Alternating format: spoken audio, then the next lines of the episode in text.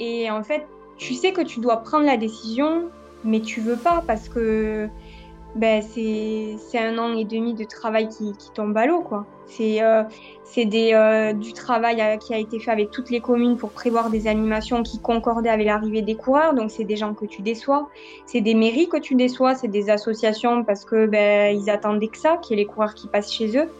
Et, euh, c'est des coureurs que tu déçois aussi parce que ben, même s'il y en avait que 18 qui étaient inscrits, ben, ces 18 ils se sont inscrits au début. Hein. Ils se sont pas inscrits au dernier moment. Donc tu sais que c'est eux qui ont cru finalement le plus en toi puisqu'ils se sont inscrits euh, au moment du lancement de l'inscription. Et c'est là que tu te dis euh, qu'est-ce que tu as loupé quoi. En fait, c'est vraiment une remise en question, euh, une remise en question totale. Salut à toutes et à tous, je vous souhaite la bienvenue dans un nouvel épisode du Let's Try Podcast.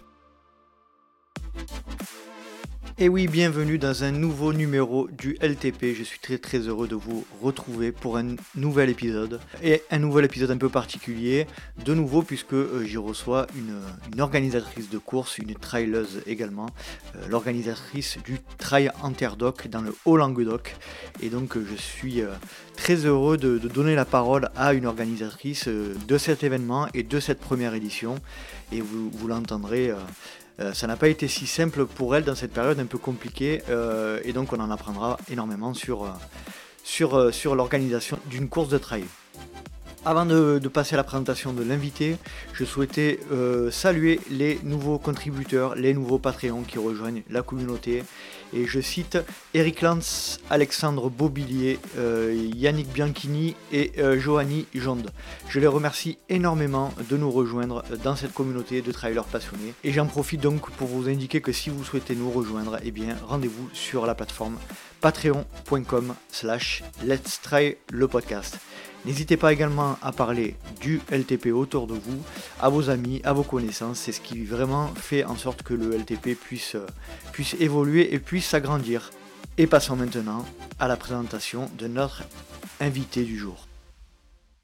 Dans cet épisode, je reçois une traileuse toulousaine, organisatrice de la première édition du Trail Interdoc qui s'est déroulé sur la commune de la Salvetat-sur-Agou, dans le Haut-Languedoc, et auquel j'ai eu la chance de pouvoir participer.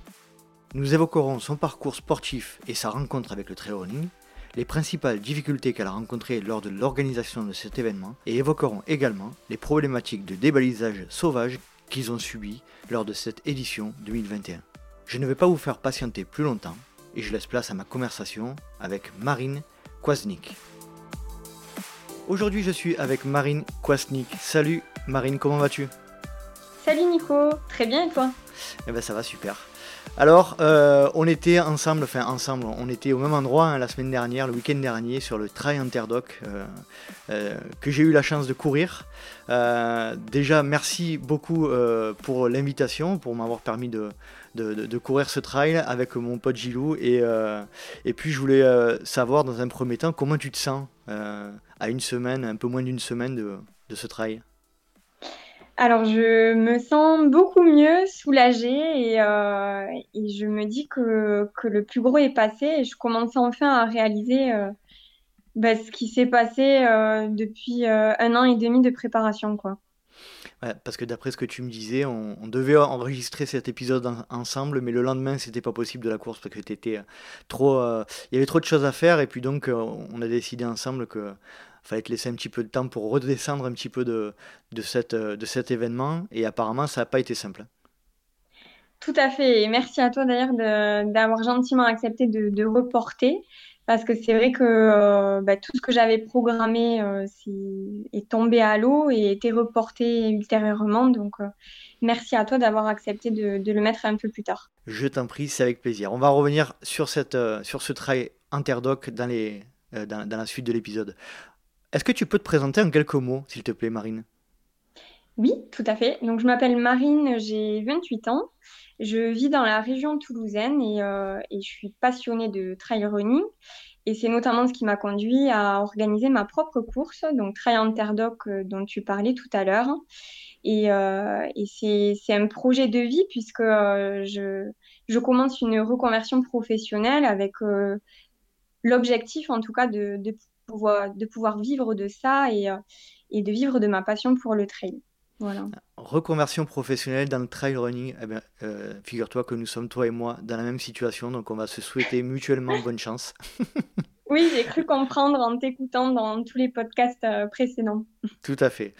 Marine, est-ce que tu peux commencer par le commencement et nous expliquer un petit peu l'environnement dans lequel tu as grandi, ton enfance, la famille, le lieu, etc. Est-ce que tu peux nous dresser un petit peu le portrait de, ton enfance?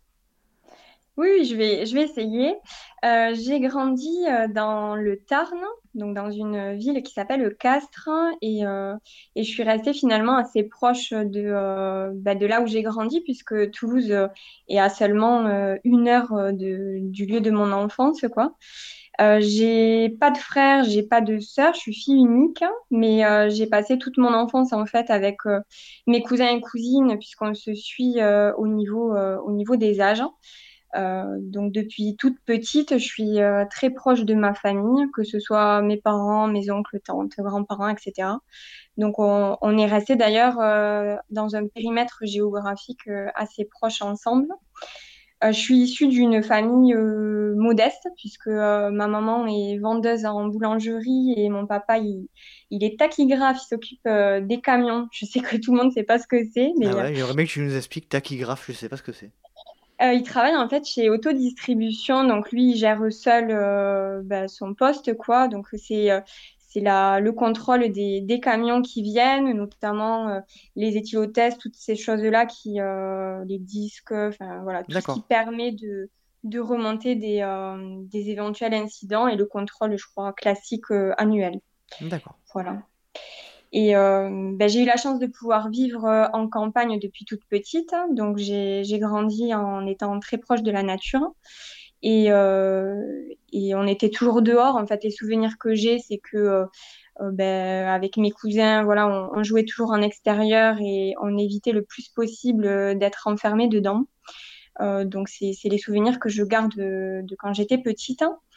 Euh, côté sport, que ce soit mes parents ou ma famille, de manière générale, c'est que ben, j'étais entourée en fait, de personnes dynamiques qui bougeaient, euh, c'était pas, euh, j'ai pas eu dans ma famille euh, d'athlètes ou ou de personnes qui avaient une passion dévorante pour un sport en particulier. Il n'y avait pas de, euh, j'ai pas mon papa qui faisait partie d'un club, ni ma maman ou autre.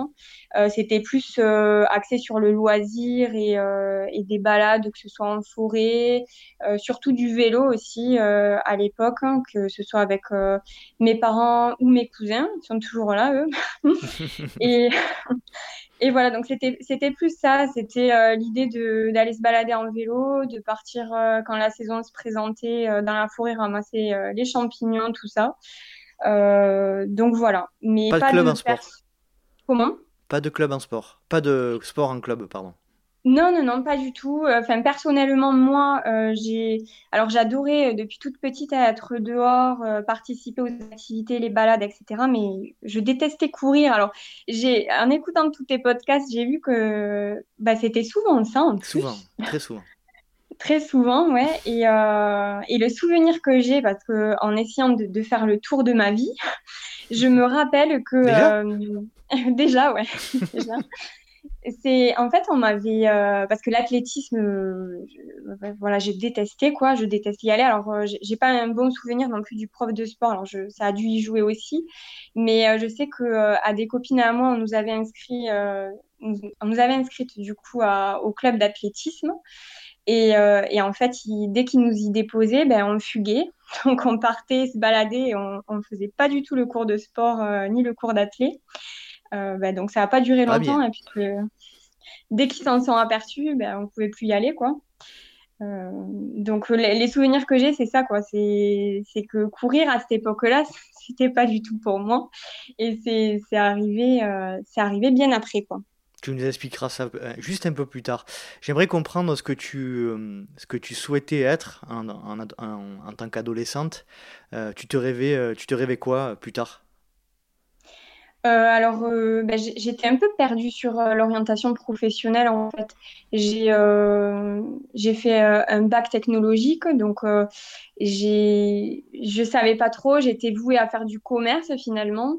et puis, je sais plus pourquoi je me suis orientée vers la fac de droit parce que euh, euh, bah, ce, dont on m'avait parlé me plaisait. Mais euh, finalement, les profs que j'avais à l'époque ne voulaient absolument pas que j'aille à l'université, pensant que j'allais être trop dissipée et, et que j'allais pas pouvoir justement suivre bah, des cours universitaires dans le sens où c'est pas du tout cadré et que bah, on se gère en autonomie totale, mmh quoi. Et j'ai pas écouté, j'y suis quand même allée. Au final, euh, au final, j'ai réussi, mais euh, c'est vrai que j'étais complètement perdue. Euh, et je trouve que de plus en plus, bah, c'est compliqué pour les jeunes. On leur demande de plus en plus tôt de, de choisir ce mhm. qu'ils veulent faire. Et quand t'as pas une passion pour quelque chose à ce moment-là, et voilà que tu as mille possibilités devant toi, je trouve que c'est super dur de se dire ah ben je ferai ça quoi. Je suis d'accord. J'étais dans le même cas que toi. Euh, un peu par dépit, tu choisis euh, une orientation qui est pas forcément, euh, qui colle pas forcément à ce que tu veux. Mais bon, la, question c'est est-ce que tu sais ce que tu veux déjà à 15, 14, 15, 16 ans, quoi? C'est ça la difficulté. Bah c'est ça. Et puis ouais, c'est en fait on te met dans des cases. par exemple, moi du coup j'étais pas en S, j'étais pas en ES, donc on estimait que j'avais un niveau beaucoup moins important que les autres, quoi plus faible. Enfin, je sais pas trop comment ils raisonnent les profs à, ce moment-là.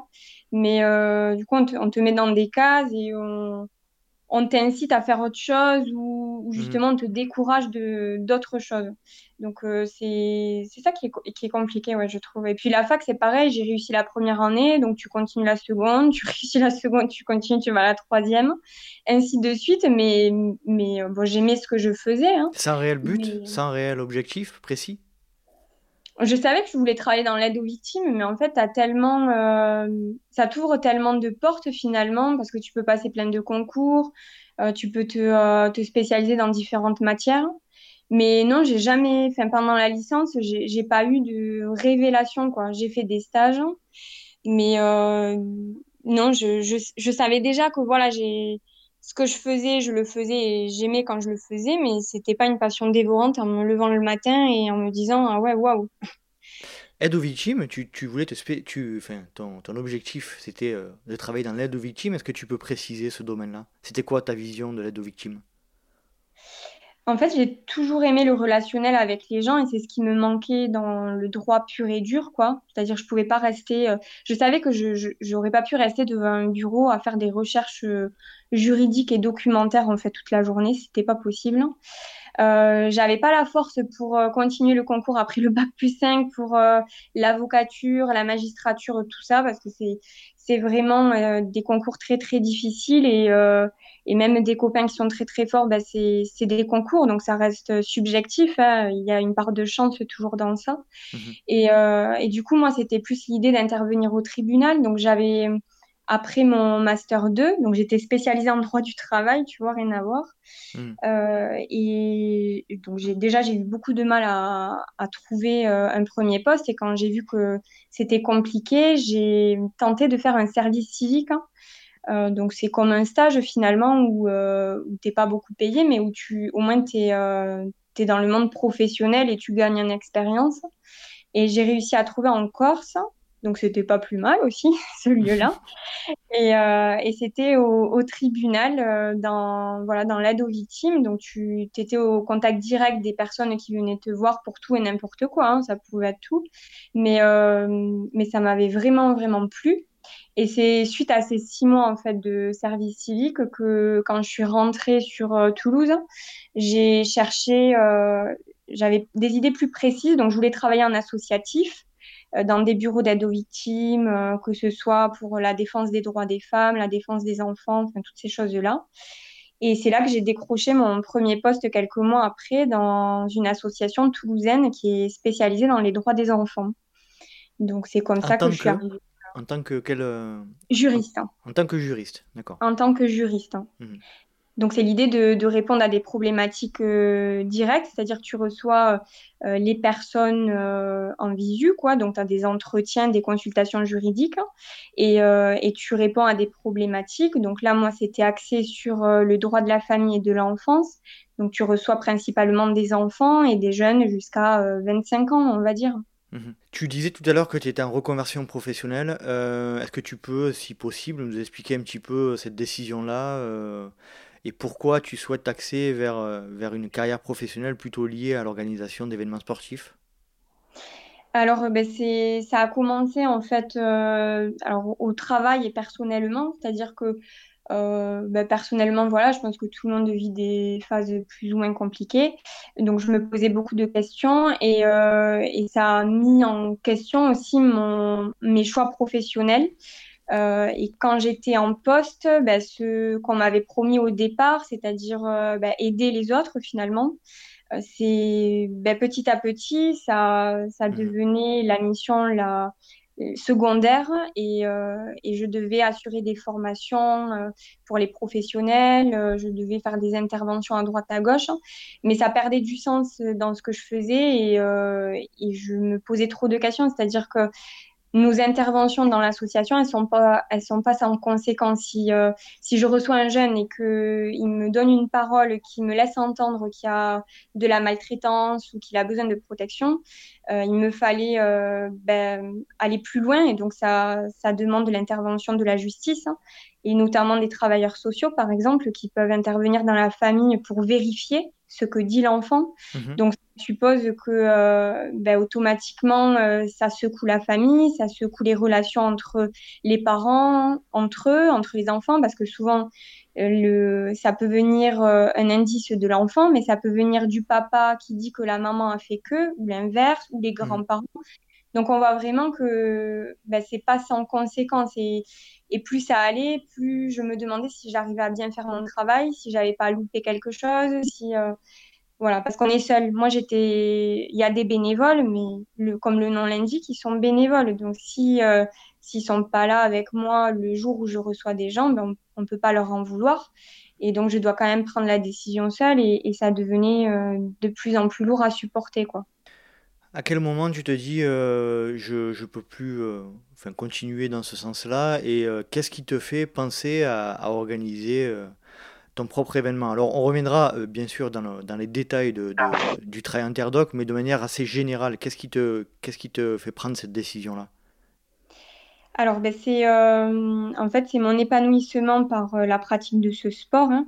Mmh quand j'ai eu ces soucis personnels, en fait, c'est là que j'ai intensifié ma pratique de la course à pied et c'est là que, que, ça me libérait, que je trouvais des réponses aux questions que je me posais, que, que ça m'apaisait en fait, euh, en quelque sorte.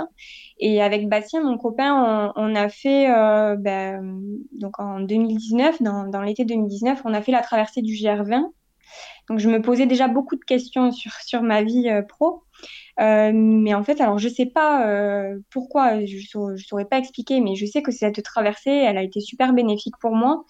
Euh, on est déconnecté de tout, alors je, je, pense que ça doit y jouer, mais j'ai trouvé ouais, des réponses aux questions que je me posais, et c'est là que je me suis dit, bah, en fait, c'est maintenant ou jamais. J'ai pas d'enfant, j'avais pas de, de, crédit à ce moment-là, et c'était maintenant ou jamais que je prenais le risque de, de me lancer, quoi. Donc, je savais pas du tout dans quoi. Euh, je savais que euh, là où j'étais bien, c'était euh, dans ce monde du trail de manière générale, c'est-à-dire par les courses, partout. Je, je trouvais ce monde super agréable, que ce soit les personnes, les organisateurs, les bénévoles. Enfin, je sais pas, il y a, y a, quelque chose qui m'attirait là-dedans. Et, et c'est en rentrant en fait de mes vacances du GR20 que, qu'en revenant, Elle n'a pas trop compris d'ailleurs. Euh, de but en blanc, en fait, j'ai demandé à faire une rupture conventionnelle de mon contrat. Et, euh, et c'est six mois après que, que j'ai vraiment eu la rupture conventionnelle. Donc, il s'est écoulé quand même un délai hein, entre le moment où je l'ai demandé mhm. et le moment où vraiment je me suis concentrée sur mon projet. D'accord. Comme je te le disais, on y reviendra euh, juste après. On mhm. va revenir, si tu veux bien, sur la partie trail running, sur la partie pratique dans un premier temps. Est-ce que tu peux, est-ce que tu te rappelles du moment où tu as rencontré euh, le trail running, le moment précis? Ben, en fait, c'était, c'est un peu, tout ça est un peu lié ensemble. C'est euh, euh, le moment où j'avais besoin d'évasion, donc je courais de, plus en plus régulièrement. Jusqu'à, jusque là, c'était il y a trois ans à peu près. Jusque là, je, courais, mais de manière très occasionnelle et j'avais jamais fait plus de 3 km. Hein. Et encore 3 km, je m'arrêtais peut-être toutes les 20 minutes, quoi. Et, et, petit à petit, en fait, j'avais ce besoin d'être occupée tous les jours. Donc, en fait, j'avais euh, je m'étais inscrite à plein d'activités annexes où c'est que à Toulouse il y a pas mal d'activités gratuites qui sont proposées euh, pour la course à pied. Donc tu te réunis, tu te donnes des lieux de rendez-vous. À la fois t'es pas obligé, mais euh, c'est chaque semaine tu peux avoir jusqu'à trois sorties qui sont organisées par des assos ou par des clubs. Donc c'est comme ça que petit à petit, ben, euh, j'y allais euh, de plus en plus régulièrement jusqu'à euh, ne louper aucune réunion de, de ces rendez-vous-là. Et en fait, sans le savoir, hein, le trail running, je ne connaissais pas ce nom-là. C'est en pratiquant au fur et à mesure que ben, j'ai rencontré des personnes, tu rencontres des gens qui te parlent de ça, qui te disent Ah ben oui, mais tu es sur des sentiers, ça s'appelle autrement, et ainsi de suite. Donc en fait, ça s'est fait vraiment progressivement. Mmh. Et, euh, et, ma première course, ouais, je m'en rappelle, c'était euh, en, euh, en 2019. c'était une première course que, auquel j'ai participé et qui a enclenché finalement le, début de, de, ma pratique sportive. Est-ce que tu peux nous, nous, raconter un petit peu cette première, ce premier dossard? Comment ça s'est passé? Ouais, ouais, je m'en rappelle comme si c'était hier en fait, parce que on l'avait fait. c'était il n'y a pas si longtemps. C'était, c'était il n'y a pas si longtemps, mais on a fait tellement de courses depuis qu'il y en a certaines qui sont passées euh, à l'as, comme on dit. Euh, et la première, non, je m'en souviens parce que j'avais embarqué tout le monde, en fait. Euh, je ne savais pas trop où je, où je foutais les pieds, quoi. J'avais jamais fait 10 km, donc c'était une course en relais. Donc chacun avait un kilomètre différent à parcourir. Donc moi j'avais 10. Donc mon cousin, toujours pareil, qui est là, quoi, qui avait fait le 15. Et, euh, et on avait réussi à, à, avoir deux autres amis qui avaient fait les, les deux autres plus grandes distances. Et, euh, et donc c'était une course en relais super sympa qui a lieu ben, justement euh, de là où je suis originaire, à Castres, qui, euh, où c'est qu'il y a beaucoup beaucoup de monde maintenant puisqu'elle existe depuis euh, pas mal d'années. Et, euh, et c'était un super souvenir alors que j'en ai énormément chié quoi pour être poli. Euh, mais euh, voilà, c'était le début, quoi. Et, euh, c'est après ça que, que, que j'ai rencontré en plus mon copain Bastien, tout ça, toujours dans le milieu du trail running. Et en fait, lui, il, pratique, il pratiquait encore plus que moi à ce moment-là. Et, et du coup, j'ai jamais quitté ce, ce monde-là, quoi. Voilà. Tu as, eu la, as eu la sensation de rejoindre une, une, famille, c'est un peu là, ce qui ressort à chaque fois de, de mes invités, c'est un peu cette sensation-là, c'est ça que tu as eu? Ah oui, oui, tout à fait. Oui, tout à fait, parce que en plus, euh, du coup, quand moi j'ai enclenché ma, ma volonté de reconversion, j'ai demandé à intégrer euh, plein d'organisations.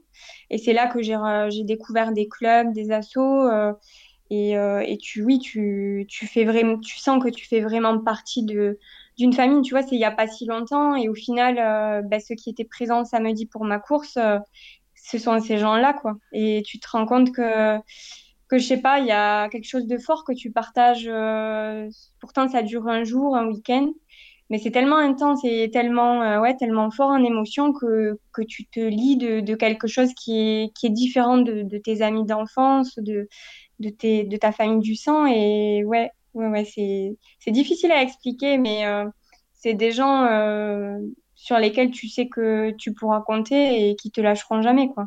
Quel rôle tu avais dans ces premiers moments là où tu intégrais des clubs? Tu, tu, faisais du bénévolat, mais à quel niveau? Euh, Alors euh, j'ai vraiment intégré, j'ai demandé à intégrer le bureau euh, pour justement être au cœur des, de l'organisation des manifestations sportives. L'administratif te manquait?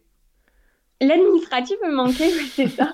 Surtout qu'à ce moment-là, je cumulais les, je cumulais tout quoi au final pour euh, pour avoir euh, un petit bagage pour la suite. Hein. Et euh, et ouais, et en plus j'avais même pas pu voir, on a ça a même pas pu aboutir parce que bah, malheureusement quand j'ai eu ma rupture conventionnelle, c'était 15 jours avant la pandémie mondiale. Donc j'ai vraiment pas eu de chance sur ça et j'ai pas pu voir encore le, bah, tout, ce qu'on, tout ce dont on avait fait. Quoi. On avait travaillé sur, euh, sur les courses euh, bah, justement toulousaines et les éditions n'ont pas du tout eu lieu depuis. Donc finalement, euh, on a travaillé en amont, mais j'ai jamais pu voir encore le côté le côté réel quoi et, et, live de la course. Quoi. Tu peux citer le nom du club pour lequel tu avais travaillé à cette période-là? Oui, oui, c'est le Cossa Trail toulousain. On les salue. qui, Ouais, qui était présente d'ailleurs euh, le samedi. Et euh, il y avait également le Grand Raid des Pyrénées qui avait gentiment euh, accepté de bah, que j'assiste en fait. Là, c'était un peu plus en, spectatrice, on va dire, en observatrice. Pour ils avaient accepté que je, participe aux réunions qui, qui réalisaient. En plus, c'est une organisation très pro, quoi. Hein. Euh, le COSATRAI toulousain, c'est très pro aussi, hein, je dis pas, mais il y a aussi ce côté loisir, mhm. c'est-à-dire qu'à la base, c'est pas, ils se, enfin, se sont pas réunis pour une course. Hein. À la base, c'est vraiment le partage de. Alors au début, c'était VTT, après ça a été le trail running, maintenant c'est un peu tout, du trek, de la rando et tout ça. Et la course, c'est quelque chose, c'est un bonus finalement. Mhm. Donc voilà. Pour en venir un petit peu à ta pratique du trail, est-ce que tu peux, si tu devais en ressortir un, un seul moment, le plus beau moment de trail jusqu'à présent? Oui, alors j'ai réfléchi, il y en avait beaucoup. Et, euh, mais celui vraiment qui me marque, euh, je pense que c'est lié euh, bah, à ce projet de course qui me tient énormément à cœur. C'est la reconnaissance que j'ai faite justement avec le COSA Trail toulousain qui m'a suivi sur euh, bah, la reconnaissance du 62 km, puisqu'au départ, euh, j'ai vu que tu qu'on en reparlera, mais c'était un 100 km. Hein. Mhm. Donc, il y avait un ultra qui était prévu, et, euh, et donc l'idée, c'était de reconnaître le premier relais, donc qui correspondait aux 62 km. Et euh, ben voilà, ceux qui m'ont suivi et qui ont répondu présent comme toujours, c'est euh, Bastien, mon copain, et, euh, et l'équipe du Trail. Donc c'est vraiment un, chouette moment parce que déjà, ben, j'avais vraiment jamais fait 62 km. Mhm. Donc c'est toute une un périple pour parce que j'avais peur de pas y arriver, donc de me dire à mon père d'amener le VTT à un certain moment pour que je puisse récupérer et tout ça. Et en fait, ça s'est pas du tout passé comme ça. Et euh, on en a perdu en chemin hein, parce que c'était, euh, il y a eu le Covid qui est passé par là. Enfin, c'était juste au moment, c'était le 8 mai. Hein. donc je ne sais mhm. pas si toi ça te parle, mais c'était juste au moment où on avait euh, les réouvertures de d'autorisation pour sortir. Donc on ne devait pas être plus de 10 par groupe hein, mhm. à l'extérieur. Euh, et donc, ben, l'entraînement, euh, bien sûr que c'est pas le même euh, pour tout le monde. si on revient un an en arrière, voilà, les gens sont beaucoup moins entraînés. Hein. C'est clair. C'est clair. Donc, c'est ce moment-là qui, qui, qui, te vient en mémoire le, immédiatement. Et, c'est un peu, comment dire, c'est un peu là où aussi tu prends peut-être conscience que, que, que, ton projet est en train de vraiment se concrétiser ou, ou ah ouais, tu as tout à fait raison, mais c'est ça. Euh, en fait ça a été pour moi l'aboutissement de quelque chose parce que jusqu'à présent en fait je je bossais énormément mais dans l'ombre finalement. Enfin, il y avait rien à part mon site internet, le lancement des inscriptions, mais euh, ben, personne n'avait vu euh, ce qu'il en était quoi. Et le fait d'amener des gens proches en plus avec moi, de, de montrer les sentiers que qu'on a fait, refait, retravaillé, ouais, tu prends conscience que, en fait, ça commence à prendre forme, quoi. Mhm. Donc, euh, c'était des émotions mêlées. Et d'ailleurs, si j'ai fait 62 km, euh, on dit que le mental joue beaucoup. Euh, là, je pense que c'est ça qui m'a tenu, quoi. Parce que mhm. ça a mobilisé, les producteurs ont joué le jeu, ce que, ce que tu as mangé là samedi au niveau de la charcuterie, c'est en fait, le, sentier passe devant chez eux. Donc, ils mhm. avaient joué le jeu de, euh, de faire comme un ravitaillement euh, grandeur nature et euh, comme si on était le jour J, quoi. Tu avais ça et tu avais à l'arrivée, à l'époque, ça devait être un relais, donc un point de passage dans une autre commune qui, du coup, n'a pas existé là, le samedi. Mais ils avaient joué le jeu de nous attendre à l'arrivée, de, de sortir la bière, tout ça. Enfin, il y avait ouais, tout un truc euh, qui a fait que tu prends conscience euh, de ce que tu as réalisé, oui. Et à contrario, Marine, est-ce que tu peux nous parler, euh, alors ton expérience n'est pas hyper grande, mais est-ce que tu peux nous parler quand même de ton pire souvenir en, trail jusqu'à aujourd'hui? Oui, ben alors j'y réfléchis aussi, mais c'est, y a, finalement, je pense que le pire, c'est il n'y a pas si longtemps, c'est on est allé du coup à, à l'UTMB ben, cet été avec Bastien, puisqu'il devait faire la, la TDS. Hein. Euh, et euh, donc, euh, il s'y prépare depuis énormément de temps, hein, puisque avec le Covid, tout ça, bon, tous les dossards avaient été reportés, etc. moi aussi, c'est-à-dire que c'était une semaine compliquée dans le sens où c'était pas trop loin de ma course.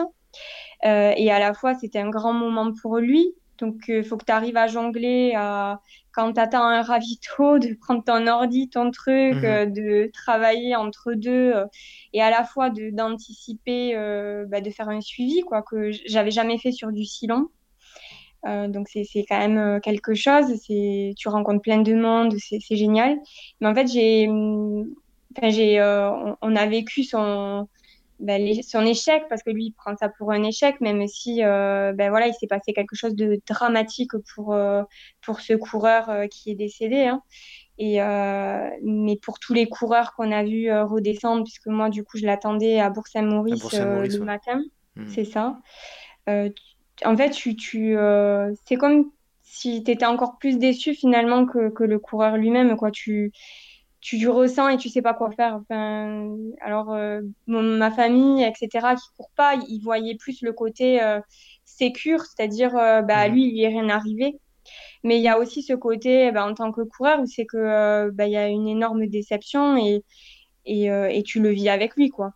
Bah, surtout que tu mets, euh, en tant que trailer ou ultra trailer, tu mets toute ton énergie pendant un certain moment de ta vie mm. vers un objectif. Et quand cet objectif, euh, peu importe les raisons, hein, c'est vrai que là les raisons sont quand même euh, logiques de, de, l'arrêt de cette course, mais c'est vrai que ça, ça, fait toujours mal. quoi. Après, il y, y a, pire dans la vie, hein, bien évidemment, il faut toujours relativiser, mais c'est quand même quelque chose qui te, qui te marque, puisque tu travailles entre guillemets, tu travailles, tu te prépares pendant un certain nombre de temps, et puis, euh, et puis ton objectif s'arrête.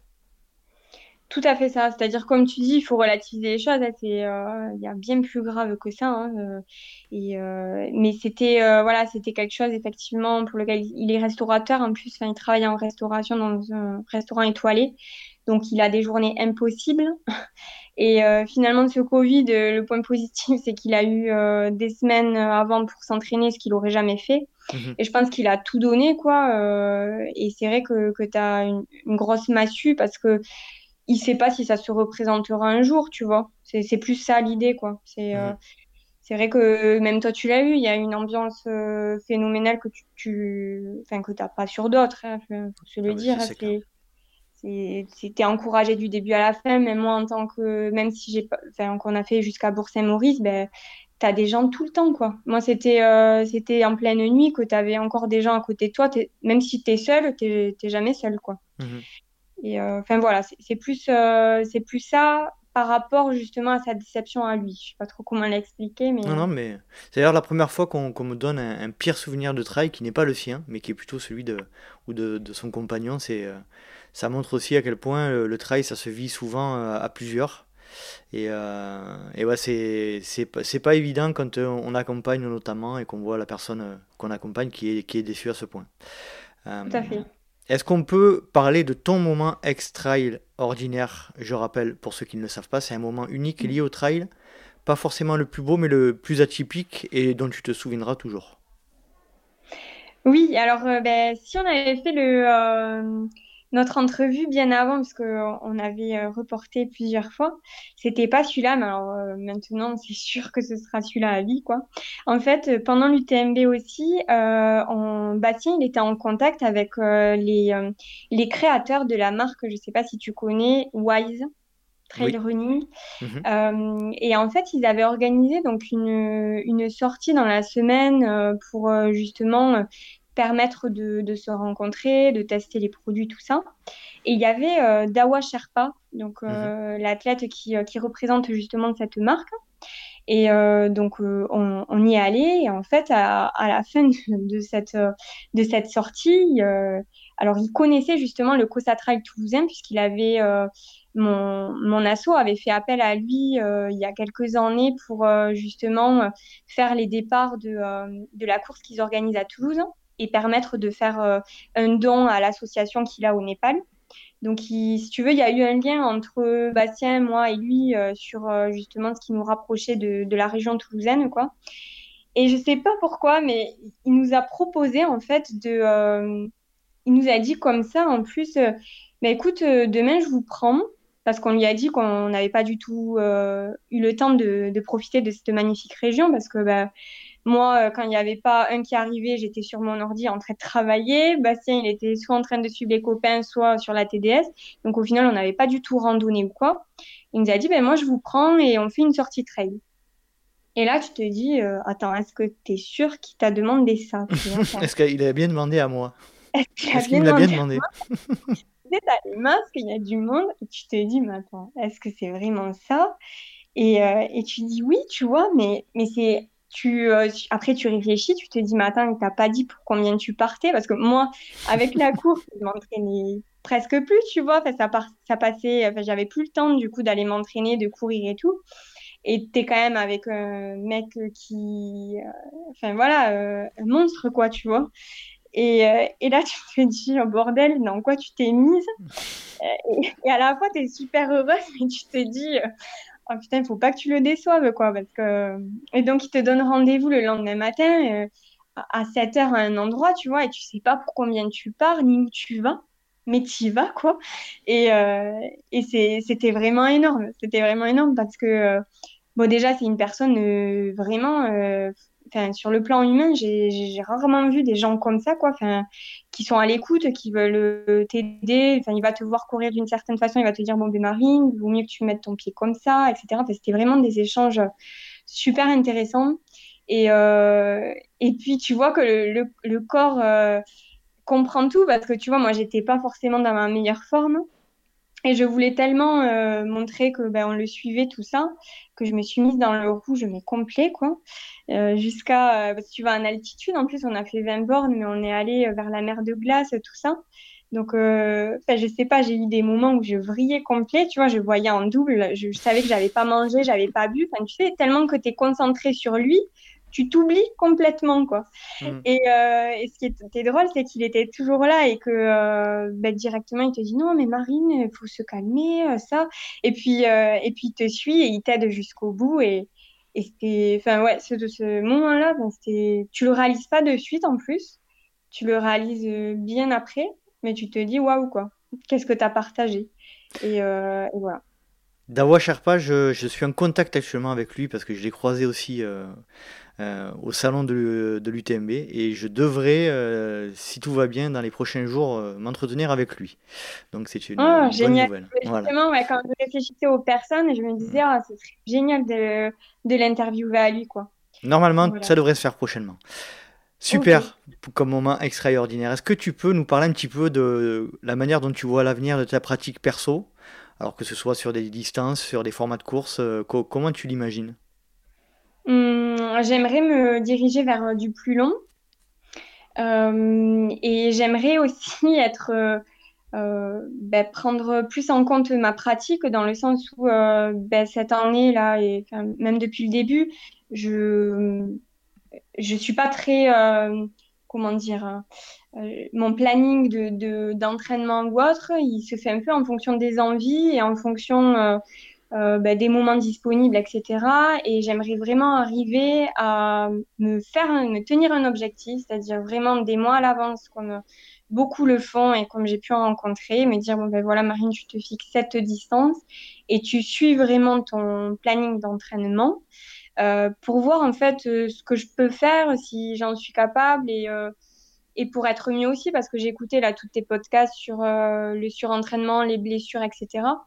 Et c'est vrai que bah, c'est pas bon de faire euh, un coup 20 bornes puis la semaine euh, de 5 km et puis reprendre à fond. Enfin voilà. Donc j'aimerais vraiment me, me, tenir à des sorties régulières et, et avoir. j'aimerais arriver à 80 km quoi, mais progressivement. Hein, donc de, mm-hmm. de, me faire un, un tableau en en me positionnant justement des courses pour, euh, pour me permettre euh, d'arriver à l'objectif. Quoi.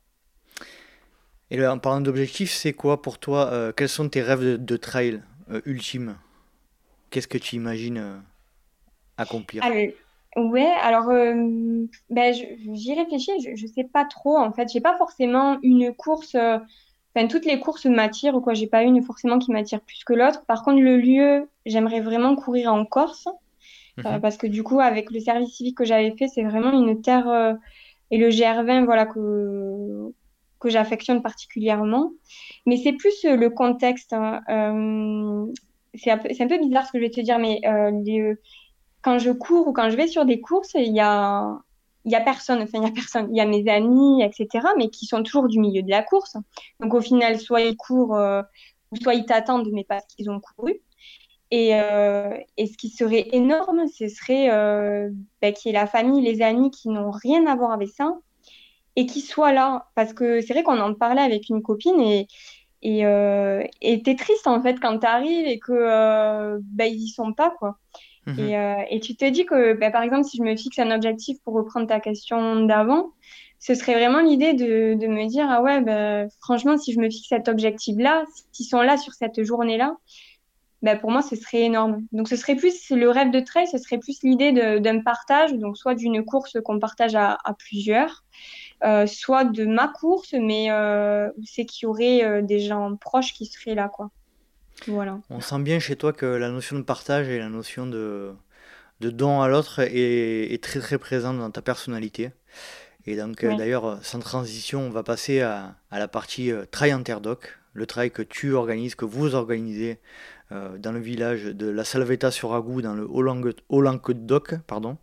Euh, est-ce que tu peux nous parler et nous indiquer le moment précis où tu as décidé de lancer cet événement? Euh, Est-ce que tu te rappelles du jour J? Alors du jour J, non, je ne m'en rappelle pas. En fait, ça s'est fait quand j'ai posé ma rupture conventionnelle et que du coup j'ai enclenché mon, ma réflexion sur, sur l'avenir. Euh, je ne savais pas en fait par quel bout encore le prendre. Et, euh, et c'est, je savais que je, je voulais travailler dans, dans ce milieu-là, mais je ne savais pas comment. Et, euh, et c'est avec toutes les rencontres que j'ai faites et toutes les orgas qui m'ont accueilli que j'ai compris que si je devais faire quelque chose et si on m'accordait leur confiance, quoi, il fallait que je, je fasse quelque chose moi-même. Donc pour ça, il fallait que je, crée moi-même une course pour euh, ben, montrer de quoi je suis capable, me créer du réseau, euh, faire en sorte que les gens euh, puissent te faire confiance sur la suite, quoi.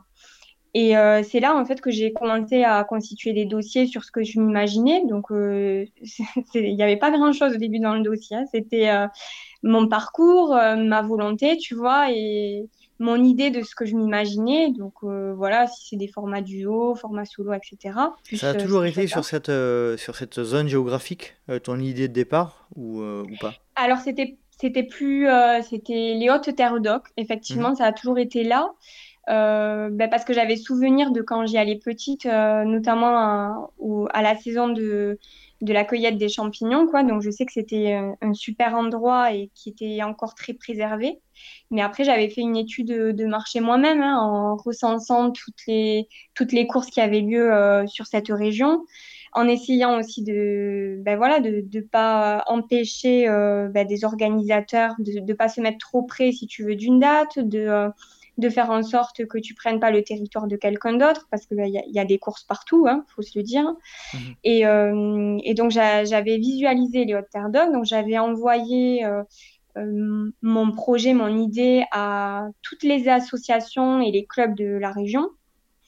Le truc, c'est que quand j'ai fait ça, ben, le Covid avait commencé. Et euh, je pense que ça, ben, bon, ça a mis des bâtons dans les roues à tout le monde, mais voilà, moi, je, l'ai ressenti aussi. Et, euh, et, en fait, il n'y a personne qui m'a répondu, sauf la mairie de la Salvetat sur Agout. Et c'est comme ça, si tu veux, que euh, le point de départ et d'arrivée a été décidé à cet endroit-là. Mais c'était pas forcément mon idée de base. Tu vois, je, je le mmh. voyais plus au départ vers euh, un peu plus haut, vers Nage. Je sais pas si tu connais quand non, tu es venu. Mmh. C'est un lac qui a lieu un peu plus euh, à 20 minutes, hein, c'est pas très loin en termes de distance.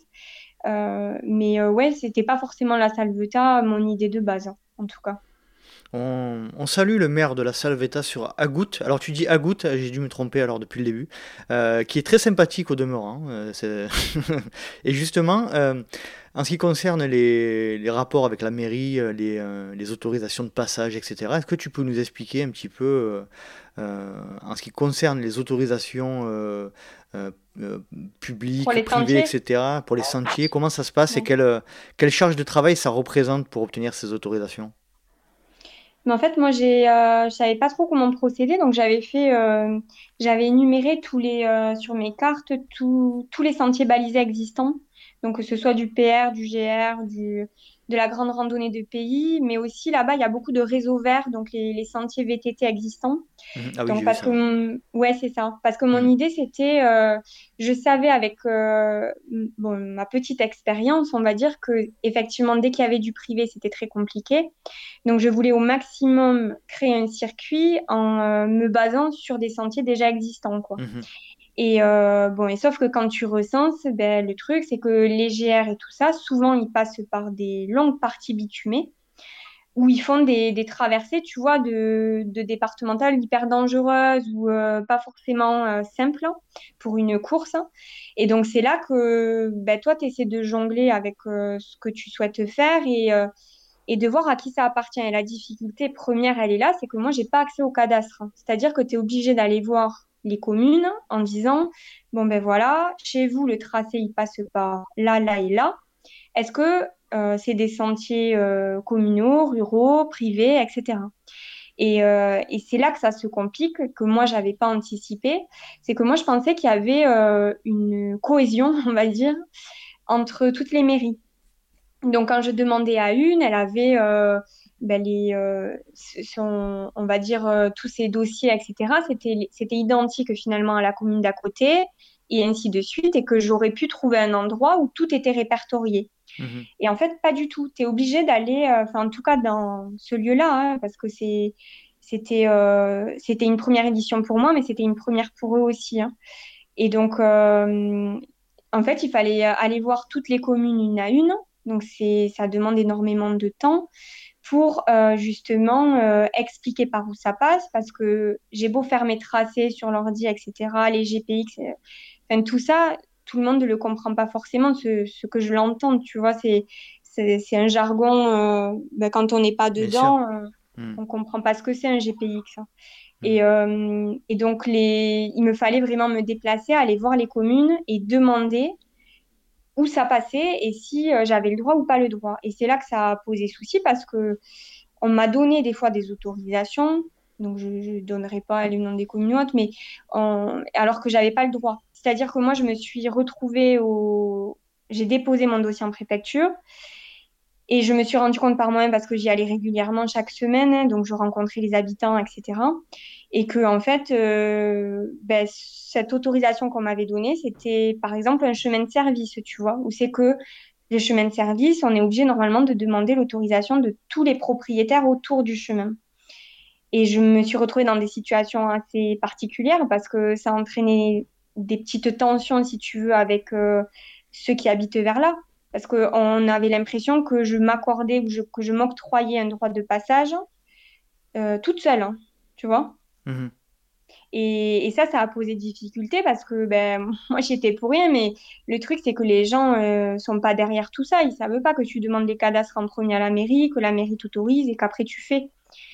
Et donc voilà, les, les difficultés principales, c'est ça, le, le manque de coordination, je pense, entre les collectivités, mais ça, c'est c'est partout pareil, je, je suppose. hein. Mhm. Et, euh, et le fait que ben, j'ai pas accès au cadastre, finalement, tu peux pas vérifier, tu, tu dépends de quelqu'un d'autre. Donc, euh, c'est ça, tu as, un autre intermédiaire, quoi.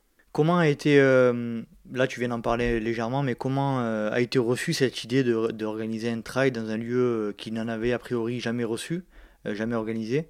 Euh, les, les riverains, les habitants, tu as senti euh, euh, de la bienveillance, de l'attention par moment? Tu peux nous, tu peux nous parler un peu de ça? Euh, oui, j'ai eu droit à tout. J'ai eu droit à tout et euh, heureusement que je pouvais m'appuyer euh, sur euh, des organisateurs qui s'étaient déjà frottés, on va dire, à ce territoire, notamment Cyril Abal du Trail du Caroux, qui m'a beaucoup aidé sur son expérience passée, Mhm. et, et puis d'autres, hein, celui qui organise le charcutail à la Cône, enfin voilà, le Brassac à Trail, tout ça. Mais effectivement, j'ai eu, j'ai eu toutes les réactions euh, finalement, même que ce soit des producteurs, puisque mon idée c'était de faire travailler les producteurs locaux. Mhm. Et je pensais que euh, ben, j'allais être bien accueillie parce que c'est pas partout que, euh, qu'on achète justement des produits locaux pour les mettre sur les ravitaillements.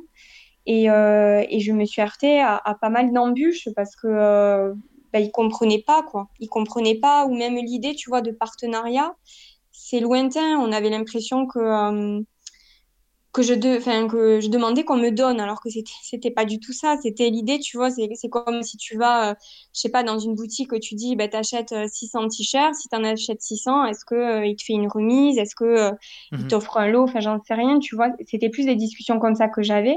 Alors, c'est sûrement moi hein, qui, qui savais pas peut-être comment m'y prendre au début, ou la façon, en tout cas, qu'ils appréciaient eux là-bas. Mais ouais, j'ai, j'ai tout eu. Euh, la première, finalement, c'est là où tu as le, plus besoin de soutien. Mais je pense que la compréhension arrive plus tard. J'aimerais qu'on parle un petit peu euh, de finances euh, dans un projet comme le tien. J'imagine que c'est basé sur, dans le cadre d'une association de loi 1901. Tu me, tu me, tu me dis si je me trompe? Alors, non, c'est pas ça. Alors, pour être transparent, du coup, oui, c'est euh, donc quand j'ai décidé de, vivre de ça, euh, donc moi même j'ai travaillé en asso euh, et je suis bénévole dans plein d'assos, pas que de courses. Hein. et, et moi mon idée c'était d'en vivre. Donc je trouvais ça bizarre de créer une asso pour retirer des bénéfices, si tu veux, de, de ce que je mmh. faisais. Donc, j'ai retourné le truc dans tous les sens, en, sachant que je suis seule aussi. Hein. J'ai pas. Alors, tu peux trouver. Euh, c'est vrai qu'une asso, c'est vite créé. Donc, tu trouves quelqu'un vite qui te fait euh, qui apparaît sur les statuts et c'est vite fait. Mais moi, c'est peut-être mon côté juriste, hein, mais j'ai voulu faire les choses cadrées. Et, euh, et, donc, il me fallait créer une entreprise. Donc là, tu, tu choisis la forme. parce que ben, une, une organisation de cours, c'est énormément de charges. Donc c'est pas des c'est pas déductible si tu veux, c'est pas une ça peut pas être une micro-entreprise puisque tu peux mhm. pas déduire. Bien sûr. Donc c'est là que c'est posé la question de, de créer une, société associée unique. Donc c'est pour ça que j'ai créé donc un an après euh, la, la, rupture conventionnelle que j'ai eue parce que ça a mis du temps hein, le, que tout se mette en place. J'ai créé donc euh, la société au pas de course. La fameuse SASU, euh, société, c'est ça? Alors, euh, non, c'est pas la SASU, c'est la SARL, mais à associé unique. Hein. D'accord. Euh, voilà, c'est euh, bon, c'est le jargon juridique. Hein, mhm, bien sûr. Mhm. Tu dépends de, de, choses différentes en fonction des TVA, tout ça, quoi. D'accord. J'ai créé la société avec pour objectif d'être prestataire de services pour justement soit des organisations qui ont besoin, ben, par exemple, pour la mission des, des parcours, euh, la mission de recherche de partenaires, je te dis n'importe quoi. Euh, ça peut être la création d'espaces nature ou ça peut être, moi ce que j'ai à cœur aussi, c'est de lier mon ancien boulot, donc de faire l'insertion des jeunes par, euh, par le sport et l'insertion dans des projets de, de, cohésion, si tu veux, et de valorisation de leurs compétences. Donc par exemple, qu'ils organisent eux-mêmes leurs petites courses du village, tu vois, et de dire, bah, c'est eux qui l'ont fait, regardez. Voilà. Mais donc tout ça fait que euh, quand tu, crées ta, tu crées ta société, tu, euh, bah, automatiquement, pour qu'elle vive, faut qu'il y, ait des, faut qu'il y ait des bénéfices. Donc je sais que ce premier projet, si tu veux, je ne suis pas intervenue en tant que prestataire. J'ai tout fait en mon nom propre. Donc euh, la mairie m'a soutenue financièrement. Pas énorme hein, comparé au coût que c'est. Hein. mais c'était le deal, si tu veux, quand ils m'ont demandé de le faire dans, dans leur commune. C'était l'idée, bon ben voilà, on vous donne un petit chèque et en échange, euh, ben, le départ et l'arrivée se fera chez nous et pas mhm. ailleurs. Et donc, euh, si tu veux, moi, après, j'étais prestataire euh, de personne. C'est-à-dire, moi, je voulais faire ça, mais personne ne voulait prendre la responsabilité de l'événement. Donc, c'est moi qui ai créé, qui ai créé seul et qui était responsable de, l'événement dans son entier. Donc ce premier projet, ben, il est pour me faire connaître. Je j'en dégage aucun bénéfice, au contraire, je suis en déficit hein. Euh, parce que ben voilà, c'est une première euh, par rapport aux charges fixes, parce que côté 200 euh, coureurs ou que tu en es 1000, le chronométreur ça change pas, les secours ça changera pas. Ça change pas. Hmm. Donc ce premier projet, vraiment, j'ai tout donné parce que c'est pour l'avenir finalement. Quoi. Mhm. Mais euh, financièrement, ben, on se frotte aux limites de la loi, c'est-à-dire que euh, soit la loi est mal faite, euh, soit tu n'arrives pas à avoir toutes les infos. Moi, quand j'ai créé la société, effectivement, je me posais plein de questions. J'ai essayé d'avoir des réponses sur ben, des grosses orgas, de comprendre pourquoi il y avait une association derrière, parce que tu vois qu'il y a toujours une asso pratiquement qui est rattachée juridiquement. Mmh euh, donc, mais c'est compliqué d'avoir les réponses de, de tout ça. Tu, tu, rentres dans des choses qui, je pense, qui, qui, sont compliquées à donner, quoi. Mhm.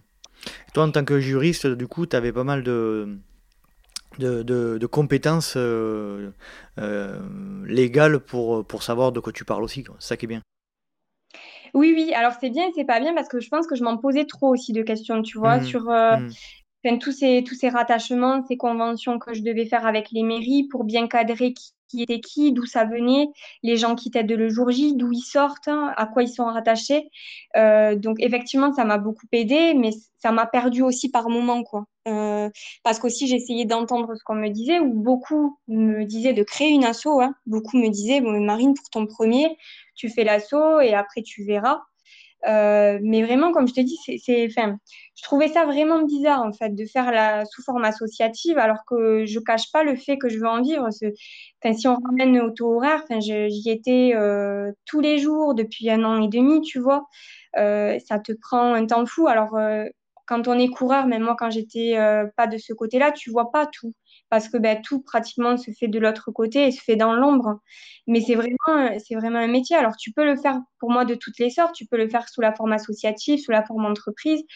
Euh, l'idée, moi, c'est vraiment de, faire quelque chose qui, euh, corresponde aux envies des coureurs, de faire quelque chose de transparent où tout le monde puisse s'y retrouver. Et, euh, et c'est pas l'idée de comment dire, de voler l'argent aux gens, tu vois, c'est parce que j'ai eu ces retours-là. On comprenait pas que je me montais en entreprise, donc j'ai dû faire face aussi euh, bah, à certaines critiques, quoi. Euh, et, moi, voilà, mon idée, c'était, voilà, en toute transparence, moi, cet événement, il te fait pas vivre. Au contraire, il te, il te met dans le rouge. Mais c'est de dire, euh, ben voilà, moi, j'adore ça, je fais ça, mais je veux aussi ben, pouvoir en vivre plus tard. Et, et ça, je le cache pas non plus. C'est tout à ton honneur d'avoir ce discours-là. Euh, c'est, euh, c'est effectivement, c'est un peu euh, détonnant dans le milieu, un peu policier du travail notamment. c'est, moi, je pense que c'est bien d'avoir ce discours transparent et, clair. en ce qui concerne de, de, nouveau les aides financières, est-ce que, hormis la mairie, tu as eu des partenaires Alors, je crois que la Salvetta vous a aidé aussi. Est-ce qu'il y a eu d'autres partenaires? Euh, oui, alors ce que j'ai oublié de dire, c'est effectivement quand tu n'es pas en asso, du coup, tu n'as pas d'aide de, euh, de la région, tu n'as pas d'aide du département. Le, la, par exemple, je, te dis n'importe quoi, un car podium, tu vois, où c'est que euh, qui est prêté gracieusement normalement aux associations, ben, tu n'as pas droit.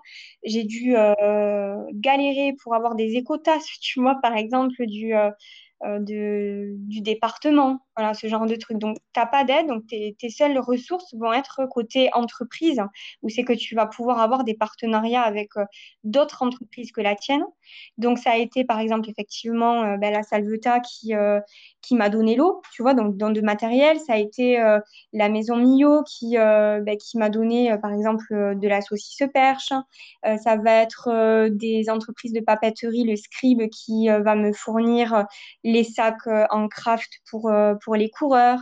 Euh, ça va être, tu vois, plein de choses comme ça par rapport aux, fournitures. Les magasins de sport, les équipementiers qui vont t'aider pour, pour les lots des coureurs. Enfin, voilà. C'est, du coup, ça doit s'axer autour de ça. Ou le crédit agricole, tu vois, qui, m'a donné aussi pour m'aider. vu que j'en cite d'autres, Intermarché, tu vois, qui t'aident pour tout ce qui est à part le coca, enfin, toutes ces choses-là que tu es obligé d'acheter. Enfin, trouvé, enfin, moi, j'ai trouvé voilà, vraiment un soutien euh, auprès de personnes qui ont cru au projet parce que ce qui était compliqué, c'est que c'était euh, c'était très flou pour les gens, ce que je le conçois complètement. Il n'y avait pas de mesure de, personnes, de coureurs. Moi, mes coureurs, ils se sont inscrits en masse euh, les 15 derniers jours. Hein. Donc, c'était très compliqué de, donner une estimation du nombre. Donc, c'est des gens vraiment qui ont eu voilà, un coup de cœur pour, pour le projet qui ont cru aussi en moi et qui m'ont fait confiance, quoi. Et, euh, et, et c'est des petites mains de partout qui, euh, qui se sont démenées, euh, qui se sont démenées pour m'aider, quoi. le papa de Bastien qui travaille à Vaumarc à Toulouse, qui m'a fait toutes les affiches pour que les partenaires apparaissent, tu vois, comme il faut. Enfin, c'est plein de petits détails comme ça mmh qui ont fait que je m'en suis sortie aujourd'hui. Sans ça, ça aurait été très compliqué. J'aimerais parler aussi d'un autre euh, élément qui est important dans l'organisation de, courses et de trail, euh, aussi euh, restreint soit-il, c'est le, le tu, en parlais tout à l'heure, tu parlais de, des sociétés de, chronométrage, de secours, etc., d'animation. Est-ce que tu peux nous, nous, faire un petit tableau de, des sociétés auquel tu dois faire appel pour, ton événement? Ouais, alors bon, moi j'ai la principale charge financière et la dépense la plus grosse, c'est les secours. Bon, ça c'est quelque chose de, primordial hein, sur lequel tu peux pas de toute façon tu peux pas négliger. Hein. Je te coupe, mais ces secours, ce sont des sociétés privées ou c'est comment ça se passe?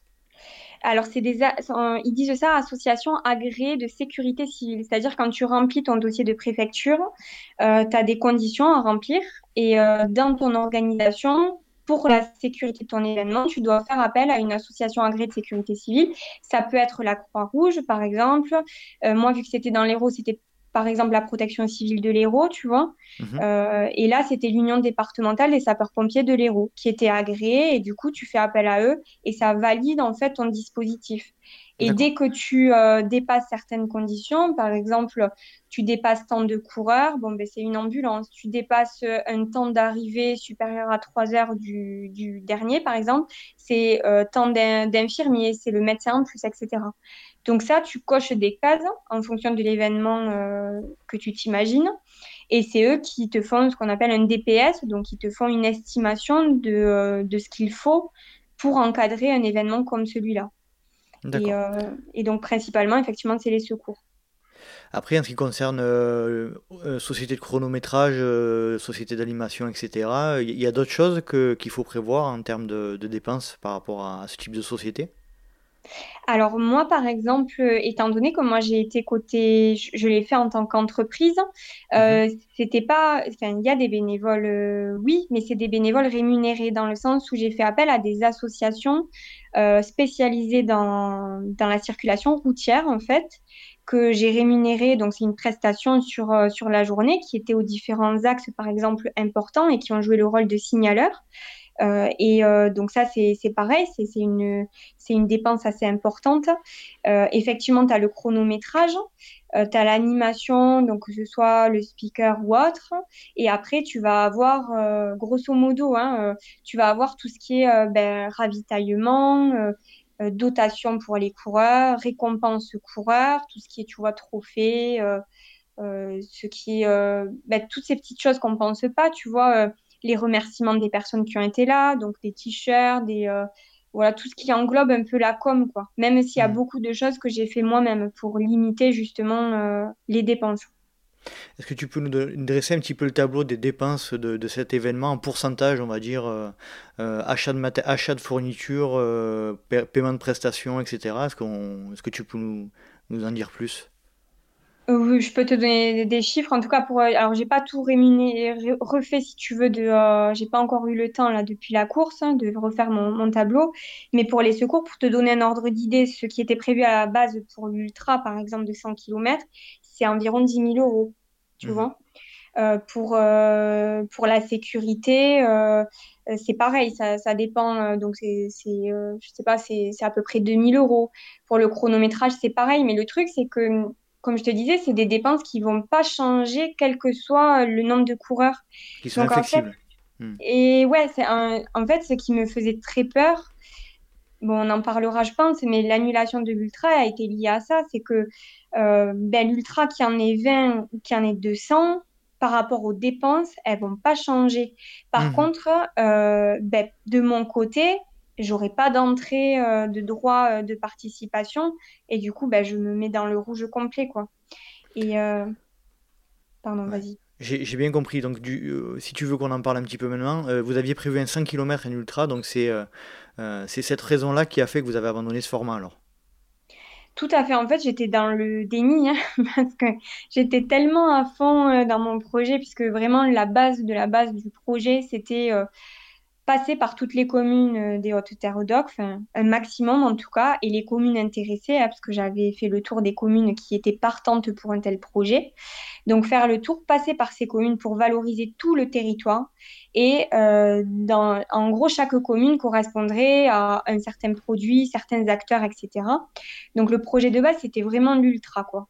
Et, euh, et, en fait, je pense que je, je me suis, je me suis mis des œillères, tu vois, sur, euh, sur le reste. C'est-à-dire, euh, j'en ai occulté euh, alors l'aspect financier, alors que je dois en vivre, hein, c'est paradoxal, mais, mais j'en ai occulté ça jusqu'au moment en août, parce que je me disais, bon, ben, il y a le Covid, euh, ils s'inscrivent pas parce que voilà, c'est, on met du temps à, ben, à savoir si ça va être annulé, pas annulé, Mhm. donc les gens sont un peu dans un flou, jusqu'au moment où au 10 août, ben, je rentre en fait euh, de, des reconnaissances de sentier.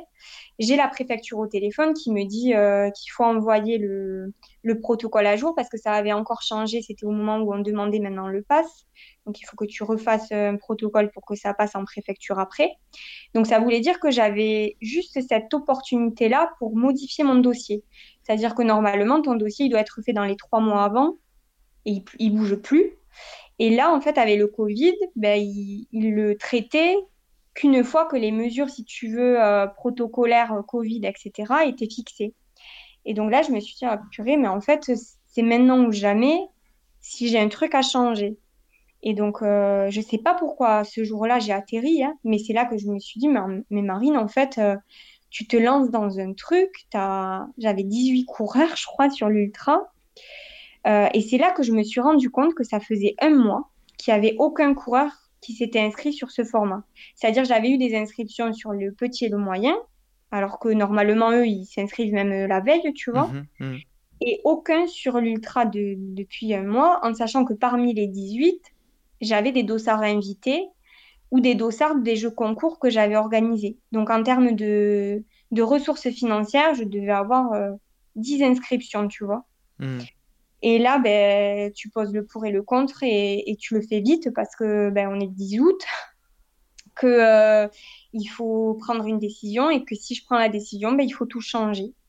Donc euh, j'ai appelé le chronométreur qui parce que tous les gens qui m'entouraient, ils ont eu aussi de la peine de me dire ça si tu veux. Enfin, ils essayaient de me faire entendre raison, mais de manière détournée. Et quand moi j'en ai pris conscience, c'est là qu'ils ont osé aller plus loin Mhm. en me disant euh, Marine, fais gaffe, tu, vas la tête dans le mur en fait et, euh, et tu risques gros quoi. Euh, parce que là, ben, c'est pas euh, 2000 euros, c'est des milliers d'euros que, que tu as dans le rouge. hein.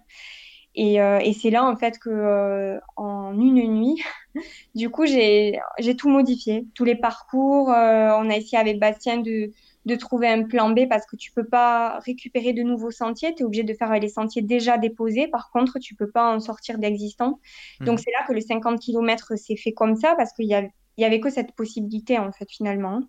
Donc, qui était super, mais euh, c'était la, la seule possibilité qu'on avait pour modifier le format, tout renvoyer le lendemain en préfecture. Et là, euh, c'est une semaine de de, de paperasse, hein, de, euh, administrative où tu modifies tous les parcours, tu préviens les secours parce qu'en plus c'est août, tout le monde est en congé, t'as personne, euh, tu dois de nouveau avoir des conventions de DPS pour réévaluer le truc, tu, tu dois refaire les formats, les coureurs qui sont en attente, tu peux pas les prévenir une semaine avant qu'ils font plus l'ultra.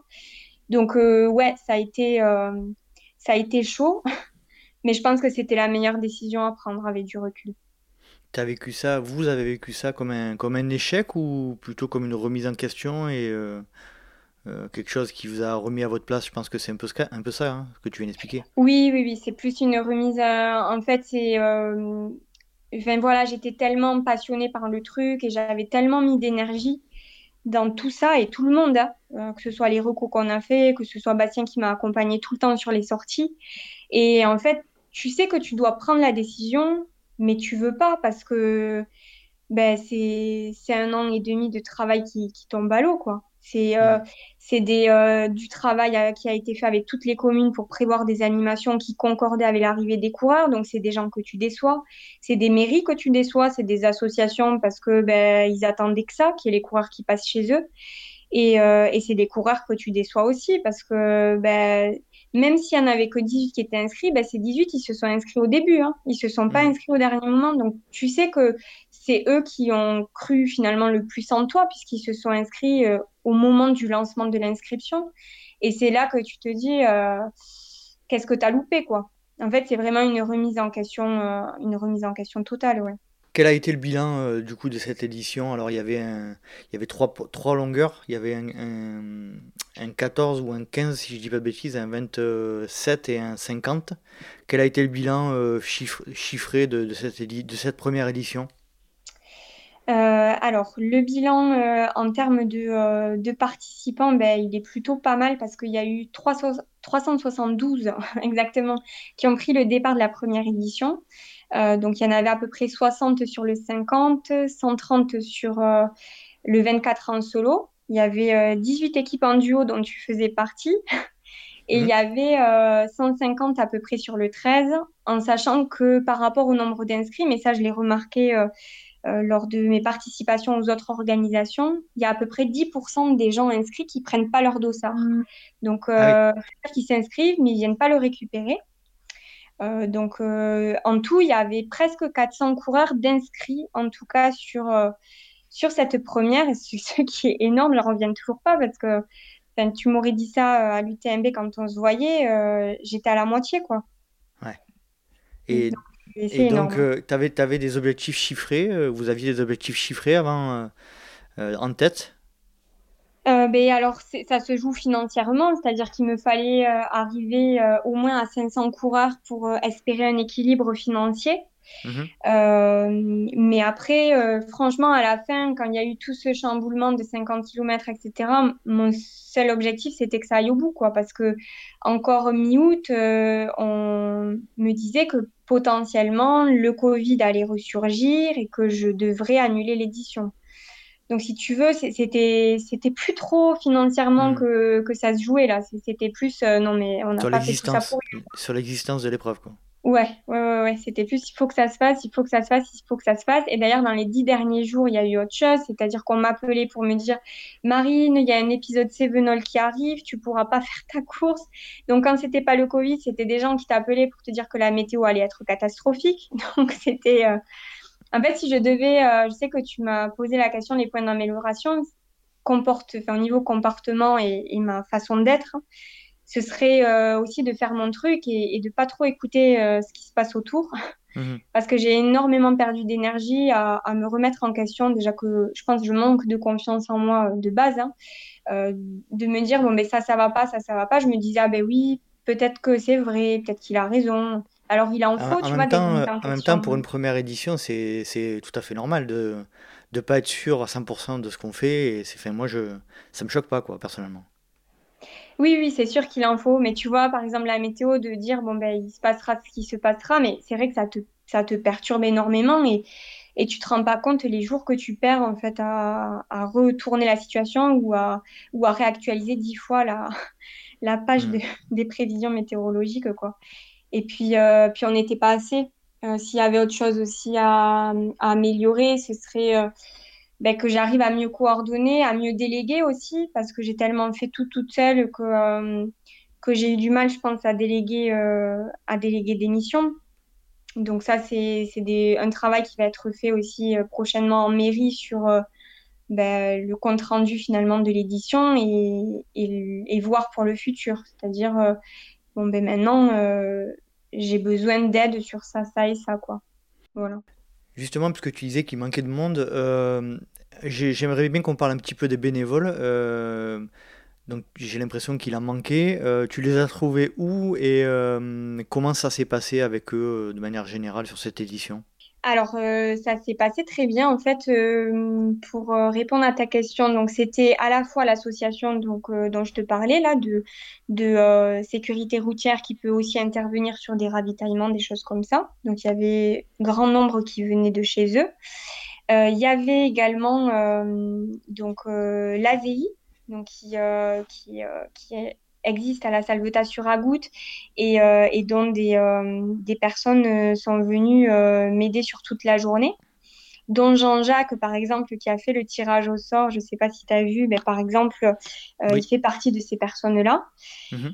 c'est en number one toute ma famille et mes amis.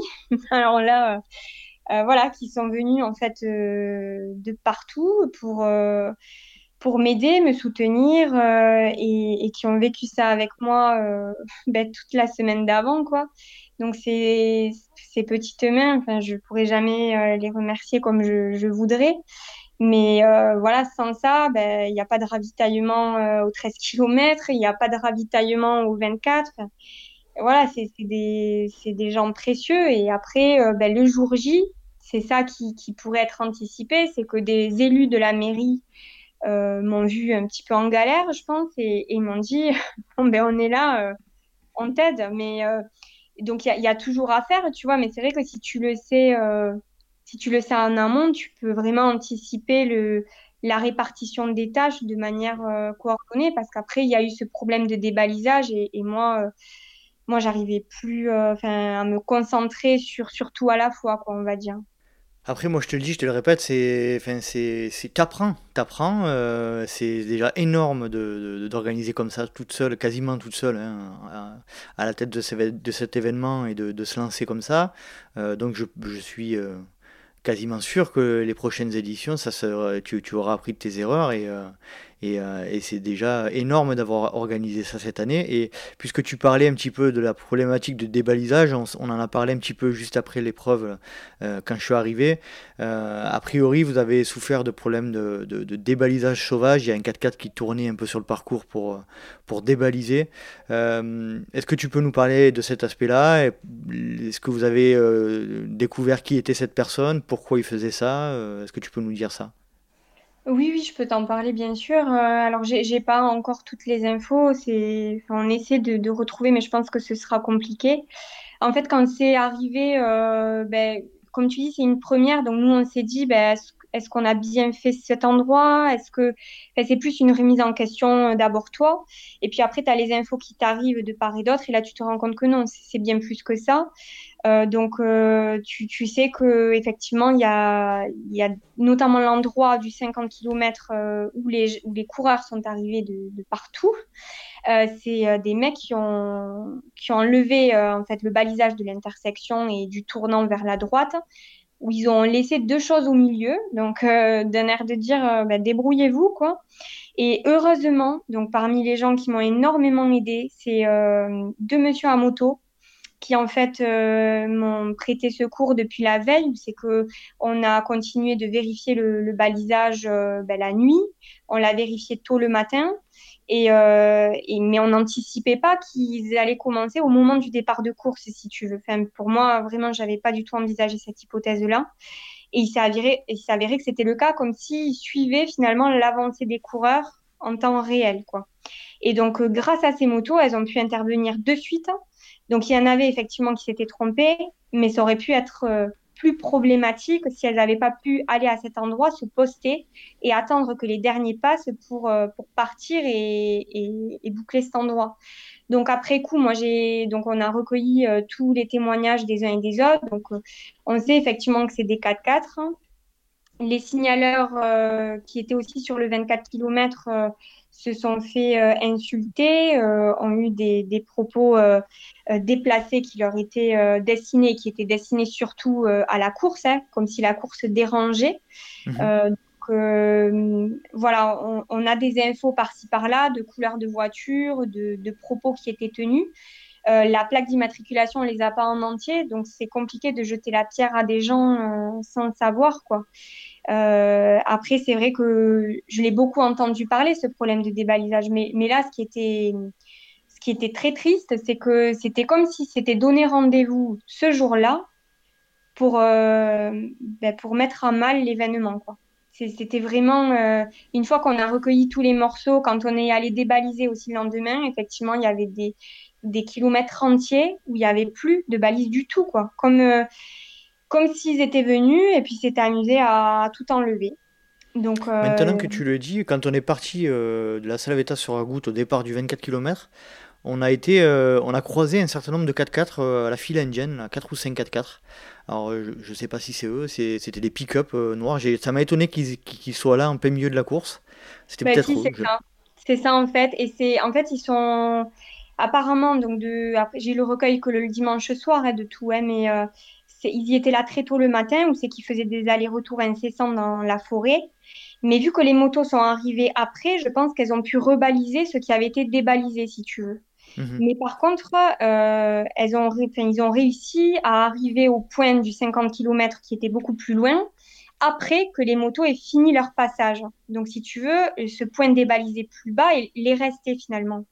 Et du coup, effectivement, les, voitures que tu as vues, c'est exactement celles qui ont été décrites par les signaleurs présents là-haut, où c'est que donc elles étaient là avant la course et au moment des courses, euh, c'était alors toi quand tu es passé, je sais pas, mais c'était klaxonner, insulter les signaleurs quand ils les arrêtaient pour laisser passer les coureurs, euh, et de faire bien comprendre qu'on posait problème, quoi.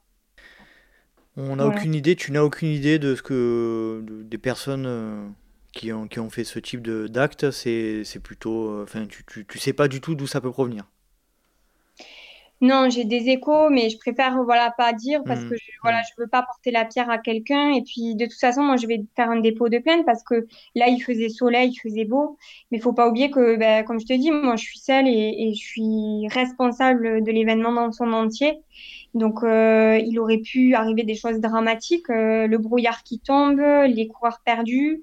Euh, du enfin voilà, une hypothermie, j'en sais rien, mais moi j'ai pensé de suite au pire quoi. Alors c'est hmm. peut-être le fait que j'étais trop dedans, mais mais je, vais déposer plainte au moins pour laisser une trace de ce qui s'est passé et permettre de d'éclairer ça peut-être dans, dans, les mois à venir. Je, on n'aura pas les réponses de suite, je pense. Est-ce que tu peux faire un bilan des, points d'amélioration que, que, vous avez notés pour l'année prochaine? Euh, oui, oui, oui, tout à fait. Alors, euh, c'est un peu lié à la proposition de l'ultra, c'est-à-dire qu'après retour et effectivement après m'être reposée, je pense que euh, j'ai proposé des formats trop éloignés en termes de distance, c'est-à-dire que j'avais un 13, un 24 et un 100, même s'il y avait le relais dans les deux, de 62 et 42. Enfin, voilà, ça paraît pas logique après, après réflexion, c'est-à-dire qu'il y a trop d'écart. Donc, il euh, faut que je réfléchisse à la suite et ça dépend aussi des, relations que j'aurai avec les mairies. Mais c'est plus faire quelque chose de, qui, est plus coordonné en termes de proposition, en tout cas des formats. Euh, c'est aussi de, euh, regrouper les animations et le lieu de course, hein, parce que la mairie a voulu faire euh, un lieu à part pour les animations. Effectivement, les coureurs euh, ont bien précisé que c'était dommage parce qu'ils n'avaient pas la buvette sur place, ils n'avaient pas euh, mhm. le repas, etc. Même si c'était proche en termes de distance, c'était pas forcément visible, en tout cas pour le coureur. Euh, également, ben, pour faire face de pallier ces éventuels problèmes de débalisage encore, c'est peut-être demander l'autorisation cette fois des peintures que j'avais pas eu, où je me mhm. dis que ben, les peintures au sol, même si ce n'est pas mon idée, hein, parce que je je voulais faire quelque chose de vraiment éco-responsable, mais sur des points en tout cas stratégiques, de penser à ça, hmm. de penser à positionner des motos déjà sur place. Donc, s'il y a un problème, euh, elles partent et au moins, euh, il n'y a pas cette perte de temps de, de partir de, du lieu de départ pour arriver au point euh, qui pose problème. Et, et après, c'est moi, c'est. Enfin voilà, mais comme tu dis, c'est un apprentissage, une expérience, mais savoir déléguer, savoir déléguer des tâches, euh, une meilleure gestion de la dernière semaine avant, avant la course. Euh, et, voilà, enfin, des, choses comme ça. En tout cas, c'est en t'écoutant qu'on se rend compte de la complexité d'un événement, euh, de, l'organisation de trail, euh, que soit qu'il soit petit ou, ou, beaucoup plus grand. Euh, en tout cas, bravo euh, pour cette organisation de la première édition. Moi, j'ai trouvé quand même malgré tout que il n'y a pas eu de, hormis alors ces problèmes de, balisage, mais bon, ça c'est un peu indépendant de ta volonté. Il n'y a pas eu de, gros soucis particuliers. ça s'est quand même, on va dire, relativement bien déroulé. Et je suis persuadé que pour 2022, ça va, nettement s'améliorer. Oui, voilà, c'est euh, ben, c'est vrai qu'après, je pense que j'étais trop. Euh, il y a eu trop d'émotions cette journée-là pour que je fasse euh, vraiment un retour objectif. Mais après retour, tu vois, j'ai j'ai eu que des messages gentils de personnes bienveillantes qui qui m'ont félicité en fait pour l'organisation et, je tiens encore à dire merci à tous ceux, toutes celles et ceux qui m'ont aidé. Euh, vraiment, euh, il y a eu aussi, euh, j'ai oublié de le citer tout à l'heure, mais tous ceux qui ont fait Serrefil, hein. Donc mhm. notamment le club de VTT de la Salvetat et encore le Cossatra, ils sont partout aussi ceux-là, qui m'ont aidé ben, à fermer les courses et à débaliser, c'est-à-dire qu'il y a eu aussi des petites mains qui m'ont aidé ben, le dimanche et qui sont essentielles pour, ben, pour s'en sortir au mieux après l'événement également. Quoi. Donc merci. écoute, Marine, on, vous retrouvera donc en 2022 à la Salvetta sur Agout ou ailleurs? Alors, il n'y a rien de, de, euh, de, validé, on va dire. Euh, je préfère attendre le retour que j'ai avec la mairie pour vraiment dire si c'est la Salvetta ou une commune euh, voisine. mais en tout cas, Terre Doc aura lieu en 2022. Voilà. Très bien, super. Allez, je, on va poser les deux petites questions pour terminer notre entretien. Qui tu souhaiterais entendre dans le podcast Let's Try alors, vu que tu as dit Dawa Sherpa euh, déjà, j'avais réfléchi aussi à Axel et Guillaume, du coup, les, les euh, créateurs de la marque euh, Wise Trail Running. c'est des personnes, du coup, pareil, qui se sont lancées dans un projet avec rien au départ. Alors, on s'est beaucoup entendu, je pense, par l'idée justement de débuter de zéro et de se lancer dans l'inconnu.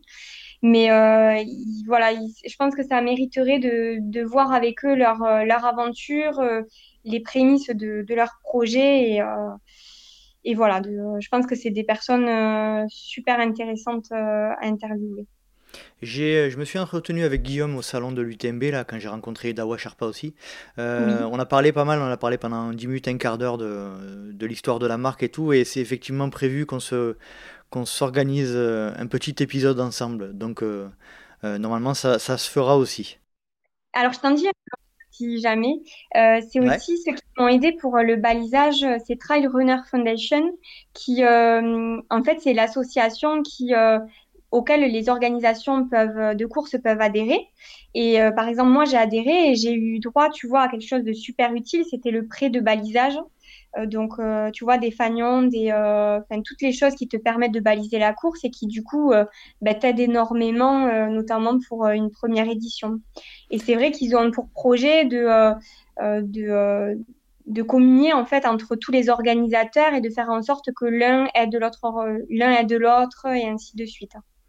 Eh ben, tu, tu, fais bien d'en parler puisque mon, mon ami Gilou avec lequel, avec lequel j'ai couru très Interdoc, euh, on se posait la question justement de, ce qu'étaient euh, ces petits fanions. C'est les petits drapeaux bleus, hein, si je ne dis pas de bêtises. Oui, c'est ça. Il y en avait d'orange aussi, mais euh, mhm. c'est ceux qui, qui, se posent le plus facilement en plus. Hein. donc vraiment, c'est voilà, c'est eux qui te, qui te prêtent. Donc ils sont dans plusieurs organisations dans la France entière. Hein. Et ils ont des, des personnes qui dirigent en fait plusieurs secteurs. Donc moi, je me suis entretenue avec celui qui est vers la région toulousaine et ils sont dispatchés un peu partout en France, quoi. Écoute, je, je, prendrai contact avec eux très volontiers, c'est intéressant. on arrive à la fin de l'épisode et les questions rapides. Est-ce que tu es prête? Oui. Pas d'argument, on est d'accord. Hein. Non. Plat favori après la course? Du chocolat. Noir au lait? Ouais, du chocolat noir avec euh, un bout de pain, quoi. Boisson favorite après la course Alors, de l'eau. Gel, bar, les deux ou aucun des deux Plutôt bar. Hein. Fait maison ou industriel J'aimerais fait maison, mais euh, je n'ai pas le temps industriel, du coup. Alors, euh, pour une Sevenol, ça va être, à mon avis, réponse facile. Tu es plutôt grosse rafale de vent ou grosse averse de pluie Averse de pluie. Ça m'étonne pas. tu préfères les racines ou le verglas? Racines. Tu préfères courir de nuit ou de jour? De jour. L'hiver ou l'été? Alors mon cœur balance. On peut pas dire l'entre-saison. Tu peux pas. Euh, l'été alors. Marine, quand tu cours, tu es plutôt team podcast, musique ou rien du tout? Rien du tout. Ah, mince, quel dommage. Je suis déçu. Ouais, podcast en voiture. Tu vois, chaque fois que je t'écoute, c'est quand j'allais sur les sentiers pour, euh, pour euh, faire la reconnaissance ou, euh, ou le balisage. L'essentiel, c'est que tu m'écoutes, que ce soit en courant ou en voiture, c'est pareil. voilà. L'important, c'est de m'écouter. Quand tu, est-ce que tu préfères organiser ton trail, participer à un trail ou accompagner un proche sur, sur un trail Ouf, il faut en choisir qu'un. Eh oui. Euh, ben, j'aime bien accompagner. Tu préfères accompagner? Ouais, ouais, ouais, j'ai trouvé ça, les suivis, j'ai adoré. Euh, tu vois, c'est des week-ends. Euh, s'il n'y avait pas eu la rencontre avec Dawa Sherpa, c'était un des week-ends au Luchon en Eto Trail là que je me rappelle encore quoi. Ah, vas-y, si tu si tu veux.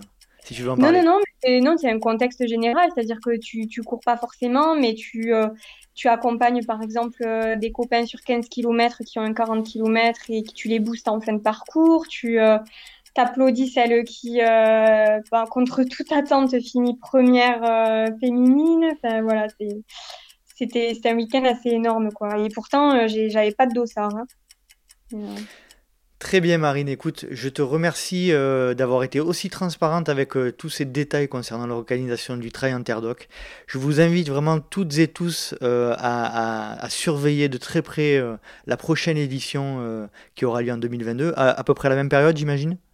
Mois de septembre? c'est ça. Voilà, donc n'hésitez pas à vous rendre dans le Haut-Languedoc pour l'édition 2022 du trail Interdoc. merci Marine. En plus, tu, euh, as à cœur de, mettre en avant euh, euh, tous les, producteurs locaux, etc. Donc ça, c'est une belle, idée. Oui, oui, ouais, c'était, vraiment l'objectif que ce soit quelque chose qui mette en avant les producteurs locaux et les acteurs aussi, que ce soit les assos ou autres. Et d'ailleurs, les produits locaux sont bien partis, donc je pense que, que ça a plu, quoi. Super. Marine, est-ce que tu veux faire passer un petit message ou évoquer un dernier euh, sujet?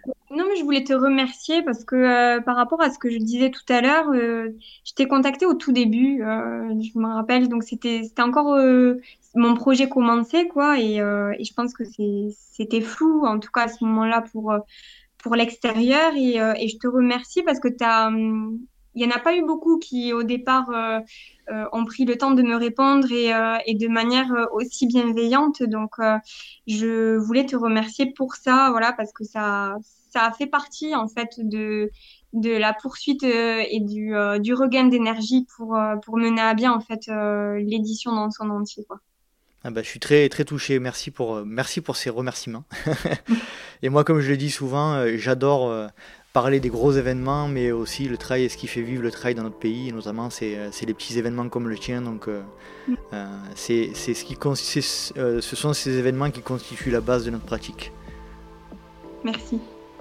Merci Marine et puis à très bientôt et à l'année prochaine alors. Ben ouais, avec grand plaisir. Allez, salut. Salut. Bye. Et voilà, cet épisode est à présent terminé. J'espère que vous avez apprécié la compagnie de Marine Kwasnik qui euh, nous a appris énormément de choses sur sa pratique, sur son histoire de vie, mais également, euh, et c'est surtout ça qui est important, sur l'organisation d'un événement trail et qui plus est de la première édition d'un événement. Euh, et donc on la remercie, je la remercie du temps qu'elle m'a accordé. je la remercie de son invitation au Trail Interdoc. Je la remercie de nous avoir partagé toute son expérience si vous souhaitez rejoindre le LTP sur les réseaux sociaux, rien de plus simple, rendez-vous sur Let's Try le podcast sur Facebook ou Instagram. Vous pouvez également me rejoindre sur LinkedIn ou Strava à Nicolas Guilleneuf. Vous pouvez, si vous le souhaitez, vous inscrire à la newsletter que j'envoie tous les mois, dans laquelle il y a les news du LTP et la liste des prochains invités du mois. J'espère vous retrouver pour un prochain épisode du Let's Try podcast. Et d'ici là, n'oubliez pas, si vous pensez que c'est impossible, faites-le pour vous prouver que vous aviez tort. Salut, salut